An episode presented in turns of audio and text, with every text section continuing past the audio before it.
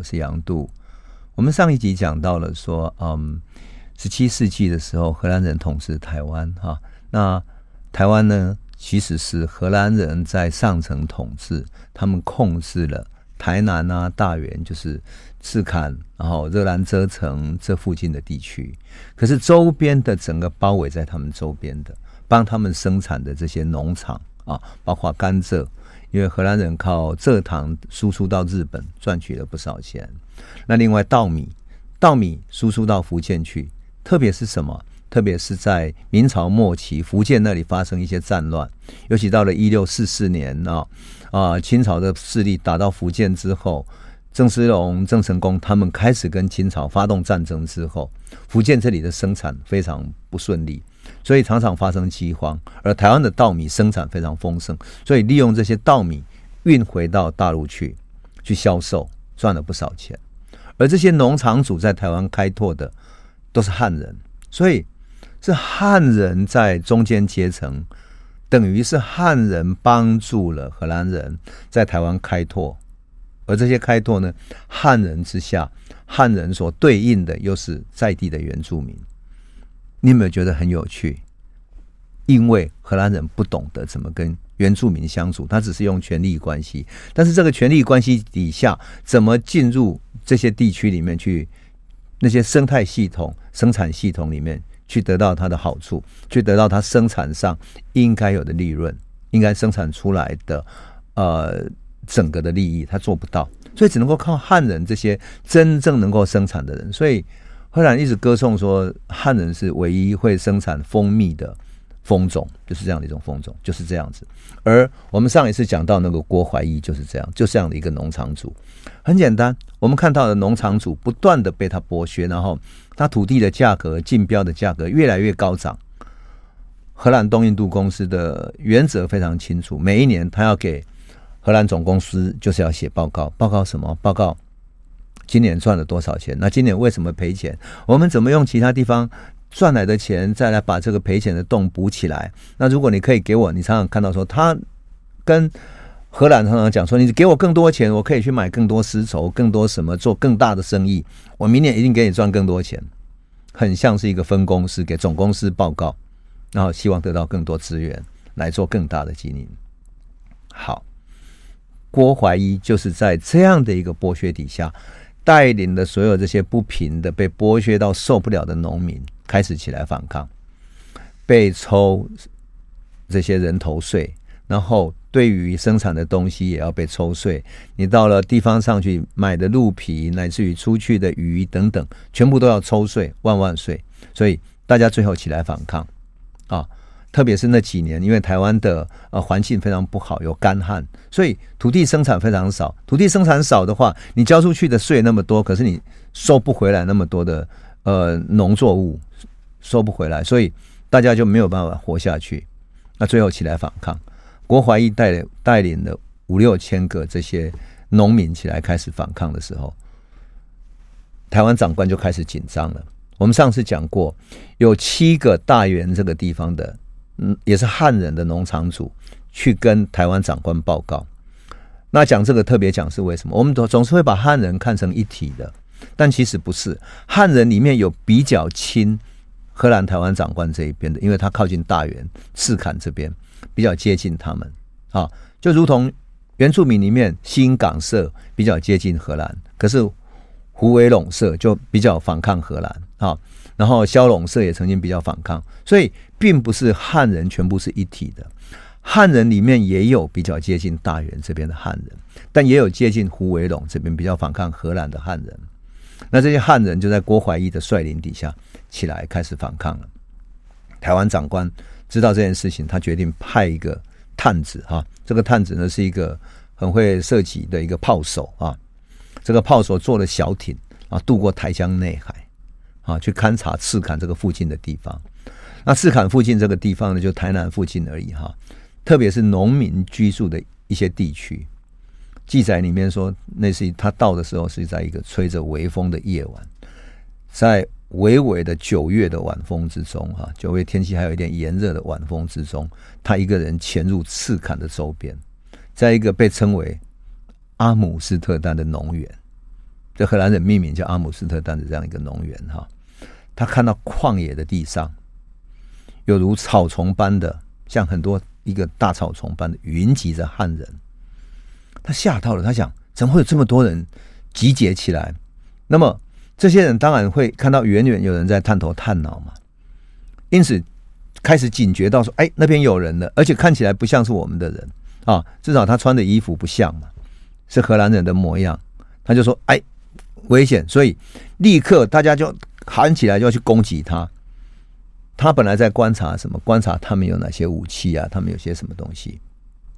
这时候赶紧翻身骑上马，然后像旋风一般的赶快骑马跑回到热兰遮城去了。那当然，人用跑的追不上马嘛。哈，好，他就直接跑回去跟台湾长官报告，他说：“这些汉人已经要准备起事了，我们非常危险。”而且他说，他们携带了镰刀跟竹矛。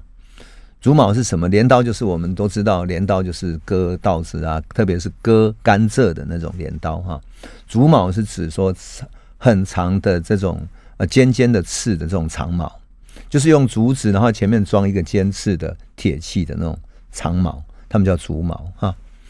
那么当夜呢，整个热兰遮城的镇上，它是一个热兰遮城已经变成一个镇了哈，人人自危哈。然后很多人就收拾细软，把那个七小全部找在一起，准备进入到热兰遮城的城堡里面去去避难。整个城堡是一个内部的，那外面还有一个镇哈，就是那个镇上，所以他们准备躲到城堡里面避难。第二天一大早，他们就听到叛军来攻击了，而且呢，攻击赤坎这边，赤坎的房屋开始被他们包围。按照报道说，他们总共有四千多个人包围赤坎附近的所有的房舍。那因为他们的武器并不好嘛，所以像比较像是乌合之众。这是第一个。第二个，他们都是各个农民的头家所召集过来的，所以并不是有组织的。比如说，所谓有组织，就是说你这边这一队攻击那里，那一队攻击那里，不是，他就是乌合之众，大家一喊一哗一喊而上，就共同攻就攻，然后走就走。基本上台湾的这种民变啊等等，基本上就是这种形态的哈，所以他们就全部人哗一下攻入到里面去了，然后荷兰人很紧张，全部的这些骑小人躲到一个叫马房里面的人去避难。那马房呢，原来是给马住的，那比较坚固的这种马房。那马对于荷兰人来讲是一个非常重要的战略的物资哈，战略武器。我不知道朋友还记不记得哈？我该开始讲那个台湾史的时候，曾经讲台湾第一任长官叫宋克。那宋克呢，看到台湾的原住民族这里面，台湾居然没有马，只有梅花鹿跟牛啊等等的，于是他就写信给啊、给巴达维亚，巴达维亚那边有马，不知道是欧洲来的还是哪来的哈。总之呢，那里有马，他说，请你们送几匹马过来，如果这里发生事情的时候，我要骑在马上。去跟他们对话，然后我就显得威风凛凛，像一个领导者的样子，就这样子出去啊。然后另外呢，这封信里面还说，如果方便的话，你顺便帮我们带一些树苗过来。这些树苗里面有什么？有榴莲，有芒果。所以我就说，送客的那一封信里面为台湾带来很多改变。第一个，他们开始台湾开始有马，有马。第二个，台湾开始有芒果，所以现在台南盛产芒果哈。我在想说，是不是跟那个时候引进的芒果是有关系的？当然，现在的芒果已经都改变了嘛哈。好，这是后话。但是我讲的就是说，这个晚上呢，他们攻击这个马房，就代表什么？代表这里面有很多马是他们作为作战用的，也就是他们的军队在往前作战的时候，可以有有很多马可以使用的这样。那马房是当地被视为最牢固的一栋建筑，所以他们固守在里面。可是其他在外面的人，已经有的很多人都被叛军俘虏了，好，那甚至于都被杀害了。那杀害里面当然描述的很惨，就是说叛军对他们的仇恨，所以砍了他们的手，割了他们的鼻子等等，就写得很惨烈的样子。这个时候，台湾长官就从热兰遮城里面派出了一个连队的火枪兵。那时候，他们的火枪兵拿的是火绳枪，哈，然后火绳枪呢出动的时候坐着小艇渡过台江内海。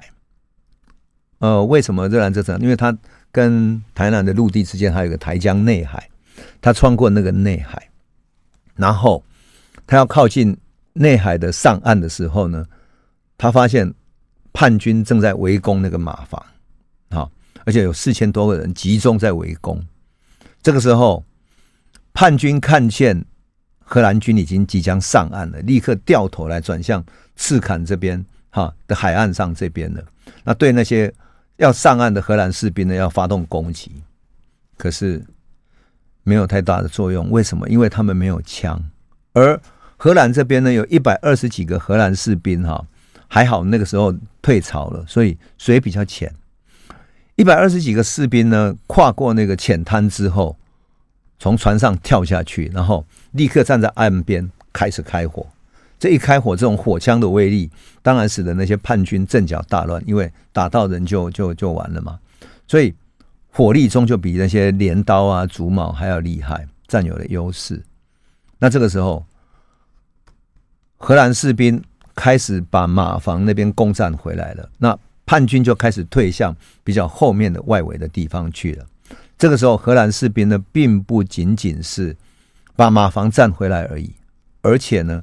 开始派人去其他新港社那边啊，还有萧龙社那边，开始去找什么？找几百个原住民的援军过来了。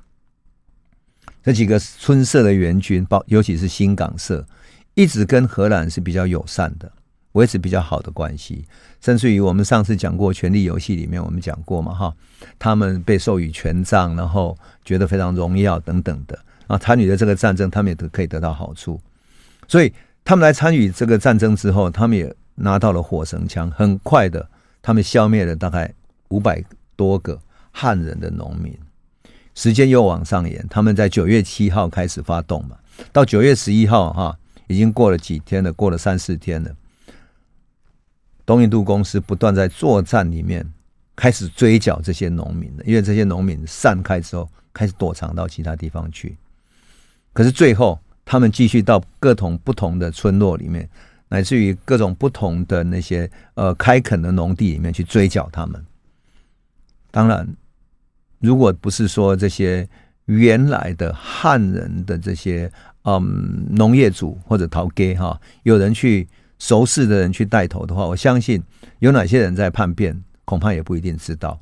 他们顶多就是荷兰人知道有哪些逃给而已，对。具体那么多农民搞不清楚，可是他扩大地盘去去围剿之后，整个的杀剿下来哈，大概有四千个农民被杀，四千个起义的农民被杀了，而他们估计说起义的农民至少五六千人，这是荷兰人的记载。他说大概占了在台湾汉人的四分之一左右，但是呢，绝大部分住在赤崁大园附近的汉人。就是跟荷兰人比较接近的农场主哈，跟那些农场主跟那些农民基本上没有参与到，好，那么就这样子呢，郭怀一事件就被平息了。那郭怀一后来被抓到了哈，可是呢，就在这个事件里面呢，发生了一件很特别的事情。什么事情？荷兰人在。他们抓到的这些叛军里面，听到一个传说，他们传说郭怀一的叛变是跟郑成功有关的。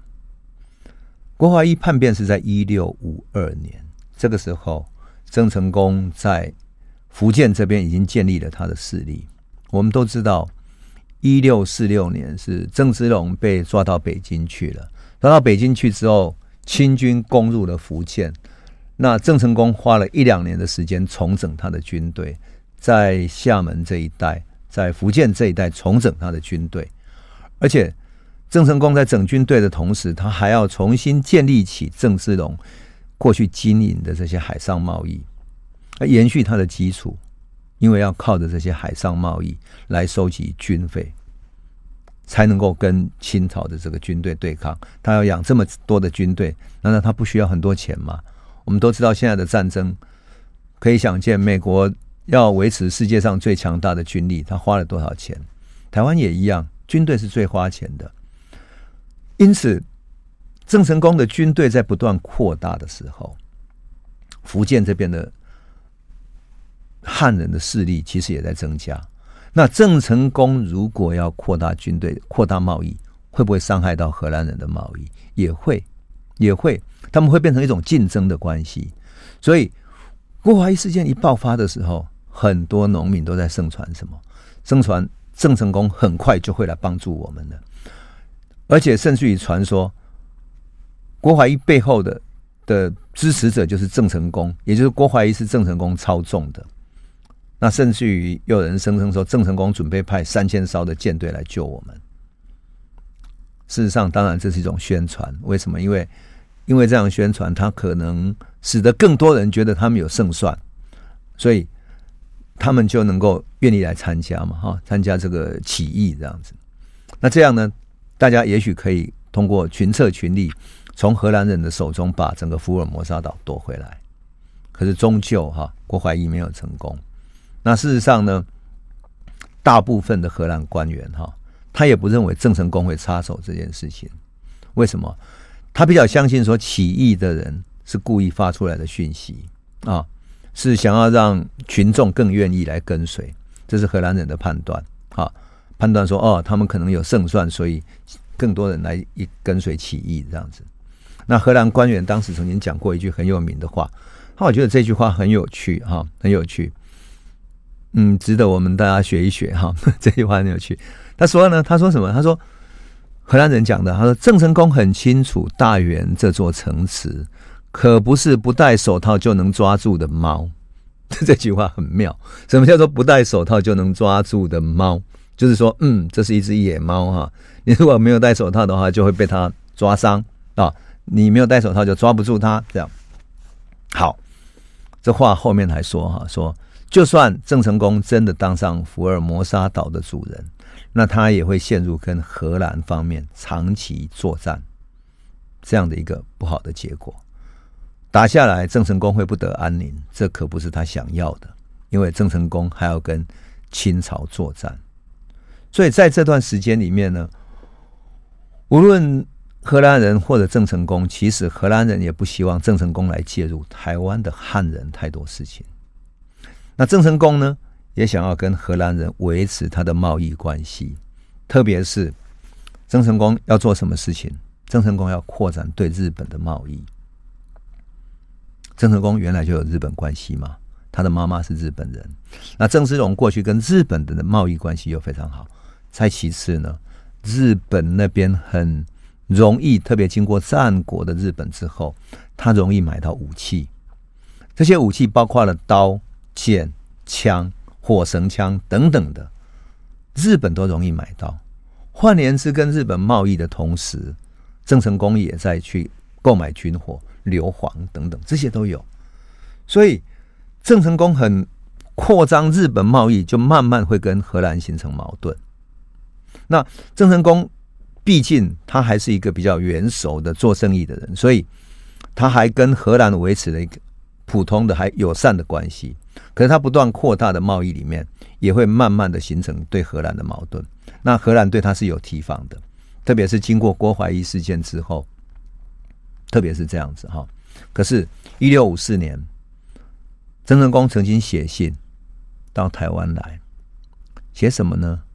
他说写给荷兰哦，写给荷兰台湾长官啊。他说能不能请求你派个医生过来厦门？来帮我看病。荷兰的记载里面居然记载这么有趣的一件事情，我觉得特别有趣，是因为荷兰的医生不就西医吗？那荷兰在日本的长崎那里发展过他们的贸易，而且做得还不错，所以你现在到日本长崎去，那里有一个荷兰的出岛，出岛那里就是荷兰专门做的地方。那日本人把荷兰的所有学问，这些西医哈，特别是西兰兰，就是荷兰的医学叫什么兰学啊？兰学里面也有医学的，所以他们出过一本杂志叫《兰学》，中间还有记载了荷兰的医学啊、西医的种种知识这样子。所以我看到这个的时候，我就在想说，到底郑成功所知道的荷兰的这些医学知识是从哪里来的？我们都知道，中国人一般来讲会相信的是传统的中医嘛。郑成功怎么会想找荷兰人派个西医过来帮他看病？这真的是很妙的一件事情啊，很妙的一件事情。好，荷兰人呢，很有趣。荷兰的东印度公司就派了热兰遮城的一个上级业务员，这个上级业务员是一个医生，哈，叫白耶尔的，白耶尔的一个医生，哈，他前去，去哪里？去厦门，哈，而这个白医生呢，到厦门的任务就是去诊疗郑成功的伤势，结果他看见郑成功的左手臂上长了一些小的硬块，然后根据郑成功自己说，哈，这是风寒造成的。可是，白尔觉得不像是风寒，因为风寒不会长出硬块。那也有人说可能是伤寒，或者他作战的伤势，什么地方伤到了，或者是一个什么样的一种呃表皮的一种病毒感染等等的啊。可是不知道。当然，白耶尔有不同的见解。可是，在荷兰的这些史料里面，好像没有说出他的判断是什么。当然，也有人说他可能是梅毒。因为说后来郑成功在嗯到台湾，呃一六六二年的时候，他把荷兰人赶走了之后，他很快就死掉了嘛。说他的那种身体的嗯发病疯狂的状态，很像是梅毒。但是我觉得这个梅毒的说法，很像是清朝的人在给他抹黑。为什么？我并不是说他不可能感染，或者说可能感染，这不确定。但是。事实上，郑成功后来清朝对他有一些抹黑的啊一些小说，我是讲真的，因为我在福建那里看过那样的一些啊抹黑郑氏家族的这种小说，那写的很很像黄色小说，然后写郑成功的黄色小说，你想你看到那种小说要相信吗？好吧，那我们先休息一下，至于那个小说，我们回头再来简单说一下好了。欢迎回到九八新闻台《世界一把抓》，我是杨度。我们节目也会同时上架到各大 Podcast 平台，您只要搜寻“听说”，就可以随时随地重新听一听这一系列的内容。我们刚刚讲到了一个荷兰医生白耶尔啊，他去帮郑成功看病。那后来呢，他当然白耶尔做了一些啊，他病情的判断，然后开出药方。可是郑成功其实很担心，他也并不信任他。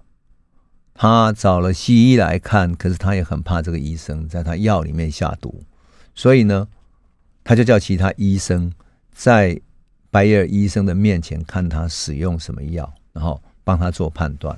而且呢，当着白尔助手的这个面前哈，他叫这些其他人去检验药材，看看是不是有问题。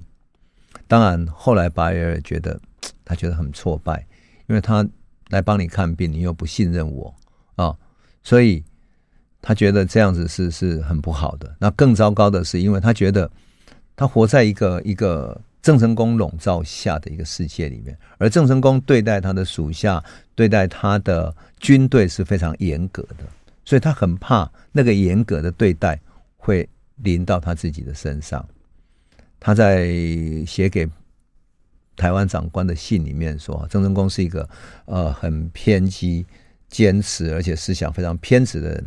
为了一些小小的原因，会用一些理由处决几个人，就把人处决了。所以他感到非常害怕，可不可以赶快把我接回到台湾？后来当然又看了一阵子的病之后，郑成功恩准他的回到台湾哈。可是很有趣的是说，过不久，郑成功还是请求荷兰说。他的病情其实没有太好，所以他希望能够再派个医生过去帮他治病。所以说起来哈，郑成功还蛮相信呃西医的。那我当然会觉得说，这是因为郑成功曾经在日本生活过那么长的一段时间，甚至于他了解日本的关系。那事实上，郑成功跟日本为什么会维持这样呢？这跟明朝亡了之后，许多明朝的一些官方的，乃至于一些知识分子流亡到日本有关系，流亡到日本有关系，因为他们从福建或者从嗯江浙这一带本来就跟长崎、跟平户那边有很好的这种商务上的往来，所以，当清朝的军队到江浙那边，甚至于发动了扬州大屠杀，然后杭州那边发生了各种惨案的时候，知识分子最后选择流亡。流亡出去，就是儒家讲的哈，乘浮浮于海。那浮于海能够到哪里去呢？当然，最后只能够到日本去，或者到东南亚去。事实上，明朝后来有许多。移民就是遗臣啊，就是遗留下来的那些啊臣子啊、文化人啊、商人等等，跑到东南亚去了啊，甚至于在东南亚重新想要建构一个一个反清复明的一个呃根据基础等等。所以郑成功就是这样的一个代表人物，他要把这些力量结合起来。我记得我看过一个嗯一个历史资料很有趣，这资料是什么呢？还。不是记载郑成功哦，是郑成功的儿子郑经。郑经曾经写一封信给日本的一个明朝的遗臣，这个遗臣流亡到日本去了。他信里面说，希望你能够回到福建或者到台湾来，来帮我反清复明，因为你有很高的声望，而且你跟各地的，就是呃海商啊。一直有很好的关系，那在知识分子之间，你有很高的声望。如果你愿意来帮忙我的话啊，那我愿意虚位以待，然后请你来当我们的很重要的一个一个职务，那来领导我们共同来对抗清朝啊。再来就是说，为了表示对你的礼貌，我随信奉上一封一个那种嗯许可，类似于海上的许可。什么许可呢？就是郑家从郑芝龙以降的那个渡水牒，那个水牒是什么？就是说你已经缴了这个水费，就是一个保护令了哈。这个保护令就是说，你拿着这个保护令之后，你的船在海上碰到任何抢劫的事情，你就说等于说你是郑家军的人，所以没有人敢跟你抢劫。那海上的这些海盗也好，大家就看着这个令，觉得说这是郑家军的，所以加以尊重这样。这个是很有趣的，为什么很有趣？因为从郑芝龙经历郑成功，一直到郑经，都已经一六六几年的时候了，还居然有效哎！你想想看，还居然有效，你就知道说，从郑芝龙所建立起来的这个系统，对于复清朝是多么重要。这样，当然，郑成功所感受到的东印度公司，其实也并不是对他那么友善的哈。那么。为什么？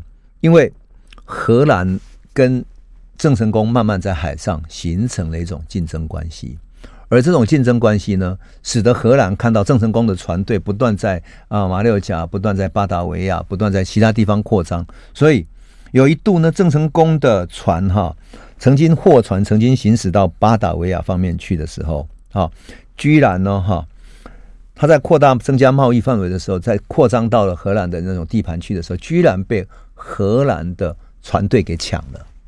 抢了之后，把船上的丝绸瓷器全部抢光了。而且呢，郑成功的船队越派越广，派到日本啊、东京，就是越南那边哈，派到柬埔寨啊、巴林国等等的。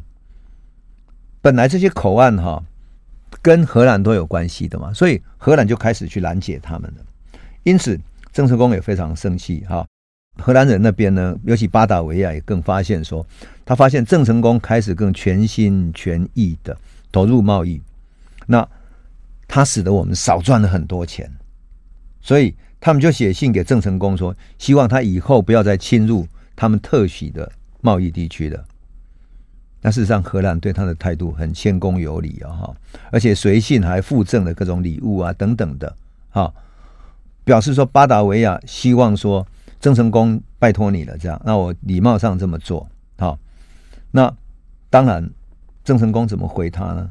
郑成功很有意思，郑成功没有对于荷兰哈撕破脸，他只是跟他写信说我们各做各的生意，所以没关系。但是呢，荷兰很有趣，荷兰既然想要开拓中国贸易，所以就派人到。清廷到北京去，这个就是荷兰两度出使中国记。他派了特使到北京去见清朝的皇帝，要干嘛呢？希望能够我们结合起来，一起来对付郑成功。你就没有想到，这是不敢想象的事情。换言之，荷兰是在利用郑成功跟清廷之间的矛盾，想要来来攻打郑成功，把他彻底击垮，他就可以垄断东亚的贸易了。因此，你就可以想见，一方面当然看见这一个。这个嗯，荷兰的居心哈是非常险恶的。当然，你也可以看见郑成功其实他的势力不断在扩大，也就是过去郑芝龙的势力依然还在，这个东亚海商的实力还在。哎，不过我这里要打个岔哈，讲个好玩的事情。荷兰人两度出使到清廷嘛哈，那么很有趣的是，有这么一个使节团去了之后，他们回到荷兰，然后呢，把这整个过程。叙述出来，叙述成为一个文字，所以现在市面上有一本在十七世纪时候出的一本书，叫做《荷兰两度的出使中国记》啊。那这本书呢，呃，是有一个精装本的。那里面很有趣的是，有许许多多的版画。这个版画是什么？是到清廷去的人。回来之后，对于画师，就是荷兰的准备出书的这个版画师，来描述清朝以及中国以及福建等等等等各地的样子。那这个里面呢，当然也包含了台湾啊，也包含了嗯福建。还有，甚至于他们出使中国的时候，一路从呃福建这边北上，所以经过了呃杭州、苏州等等这些地方，最后还有北京的朝廷的那个样子，那个大朝廷的样子。当然，这里面也包含了台湾的样子。还有呢，那书里面有台湾的水果，台湾水果很有趣，我就不知道他们是用什么去去画画的那个版画哈。那个版画里面画了一个嗯榴莲，还有凤梨，可是那个凤梨大到像一个大妖怪，像整个人放在放在前面，然后大妖怪比人还大的一个妖怪凤梨这样，然后呢还还画了榴莲啊，还有像台湾的这种什么怪树，各种奇奇怪怪，很有趣。当然最重要的是，他这个书里面所画的一个台湾的福建这边庙宇。那个妈祖庙哈，妈祖庙多有趣呢！那个妈祖大概有四层楼高，那妈祖的旁边呢，有两条保护它的巨龙，啊，那个巨龙呢，长相根本不是中国式的龙，而是什么呢？而是我们哈利波特里面看到西洋的龙。我就觉得特别有趣是什么？这个版画图呢，可以让我们看见西方对于东方的想象，也就是东西文明在交汇的时候，它所显现的一种一种一种矛盾，也就是西方人用他原来所认知的龙来想象东方的龙。西方的龙是一种妖怪，是一种必须屠杀的龙；中国的龙是一种祥瑞，是一种帝王，一种权力的象征。所以两边完全是不同的文明的。那这个书里面呢，这个书我曾经在荷兰看过，本来想买，但是呢，真的很贵，贵到什么程度呢？我们休息一下再讲。欢迎回到九八新闻台世界一把抓，我是杨度。我们节目也会同时上架到各大 Podcast 平台，您只要搜寻“听说”，就可以随时随地重新听一听这一系列的内容。我们刚刚讲到说，哈，我曾经在荷兰哈看到一本十七世纪的。何时两度的出使中国记，那是在清朝时代的。可是它也呈现了明末的社会风情。所以在版画里面，不仅仅是说他画了中国式的庙宇，当然也画了明朝时候，呃，他们所看见的就是明朝有一种叫廷杖。不晓得我们的朋友能不能理解廷杖？这个廷杖其实是对知识分子很大的侮辱。什么侮辱呢？一个大臣哈，然后在上朝的时候对皇帝讲话，那可能讲了皇帝不中听，或者说其他大臣有意见，皇帝不中听就可以当场下令把他抓下去打屁股，而且是当场脱下裤子打屁股。啊，那个廷杖呢是按在一个地方，然后屁股露出来之后，由那些太监或者其他行刑的人拿着那个大的竹板子直接打，打的皮开肉绽。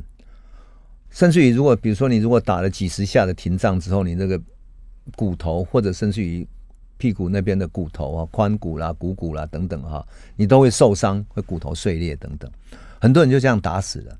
那明朝那边传说一件事情，就是说，你如果跟太监比较好、熟识的人，那太监就会用脚站出不同的姿势。据说太监的脚如果是站成外八型的，就是比较宽松一点的；那如果站成内八型的，就想往死里打，所以就有人被打死了。当然，这是一种对于明朝廷杖的一种传说。但是你想想看，一个大臣，一个好不容易受到那么敬重，好不容易考上科举，然后受到敬重的一个文人文官，在朝廷里面被公开抓下去廷杖，那是何等的一种侮辱！可是朱元璋建立这个制度，其实就是为了要表示他的无上权威。那事实上，他是一个农民出身，所以他对知识分子有一种愤怒，啊，有一种愤怒这样。结果到了后期，你知道吗？这些明朝的官员反而觉得，反正廷杖就是廷杖，如果我跟朝廷意见不合，代表我是仗义执言的。反而他不怕了。换言之，廷杖本来具有羞辱的效果也没有了。这个就是后来啊，廷杖的这种后果。那这本书呢，这本这种《何时出使中国记》的这本书呢，里面也记载了这些。所以他那书里面有一些有点像是明正时期的社会风情的版画，也很有趣。我看到那个觉得很有趣。那这种版画很像什么呢？很像我看到一个美国的记者叫薛培德，他在一九六零年来台湾，他代表美国的一个基督教的报纸来台湾的，那拍了很多台湾农村的照片。那这个照片里面有什么？是我们台湾的摄影家绝对不会去拍的。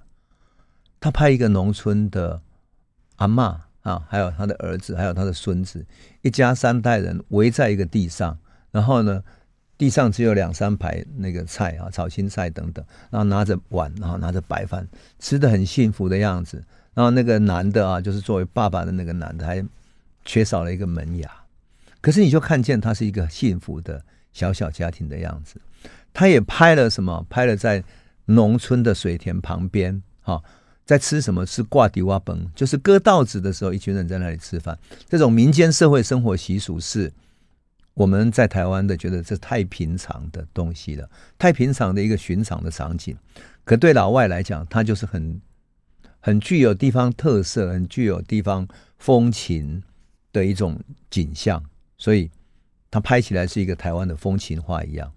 那很有意思的是，像这样的一种摄影，经过了嗯几十年之后，到现在距离一九六零年到现在，对不对？已经距离了六十年。六十年之后，你回头看。你看见的是台湾的古老的，从农村农业文明要走向工业文明中间的一种社会的风情画啊，民间的风情画，它是一种很棒的。当然，我在《何史出使中国记》里面也看到。好，我去荷兰的时候看到这本书。那我在台湾已经看过了。我跟一个朋友叫徐忠茂，有接到这本书嘛，然后我去翻拍嘛，哈，翻拍之后就好开心这样子。哎，在荷兰看到了，哎呀，我想说，哎呀。如果能够拥有一本多好，于是我就带了那本书去问那个旧书店的老板，那是一家啊，我们在阿姆斯特丹很漂亮的一家啊，我们旧书店，然后他的旧书店收藏的非常好，还有一些旧地图哈。我觉得在阿姆斯特丹看到的那些旧的东西啊，跟航海有关的特别有意思。它有一个海事博物馆也特别有意思啊。好，那么这个呢？那本书呢，我就去问老板说：“啊，你们这本书怎么卖？”他就看一看我，呢，哎不太想理我，看起来像是不像是会买的哈？因为我们穿着牛仔裤又不像是这样。我说：“啊，这本书多少？我对这个有点兴趣。”他说：“哦，这个要六千块欧元，这样六千欧，六千欧大概多少呢？大概就是啊二十来万吧，一本啊，一本中古书。”好，没关系。后来我没有买，我想说，我既然都有有拍照，然后翻拍，而且我拿去给那一个嗯，就是印刷厂还不错的朋友帮我用细部翻拍过了，所以我就就没有贪心去想要收藏它哈。可是还是觉得心痒难耐哈。这一次我要讲的是说，我要插出去讲了哈。这一六五五年呢，这一年，荷使荷兰的大使特使出使到清朝去。你知道他要做什么事情吗？做什么事情吗？他要结合清朝去攻打郑成功，来攻打郑成功。所以他们也注意到说，哈，郑成功跟对东印度公司，他觉得他非常不满，所以他想要结合清朝来攻打他。在一六五五年、一六五六年的时候，所以他想要结合起来。那郑成功呢？还好，清朝没有听从了他的话。可是郑成功对于荷兰，他可不是客气的哈。荷兰东印度公司注意到什么？郑成功不接受他公司领有台湾的这件事情，而且对于汉人，特别是郭怀义那个事件之后哦，对于汉人居民，他认为握有台湾的主权。我有台湾的主权，所以一六五五年八月的时候，荷兰台湾长官就接到一封郑成功寄来的信，他写着什么？他说：“西班牙虐待我的水手，以至于我发布禁令，哈，禁止汉人前往马尼拉。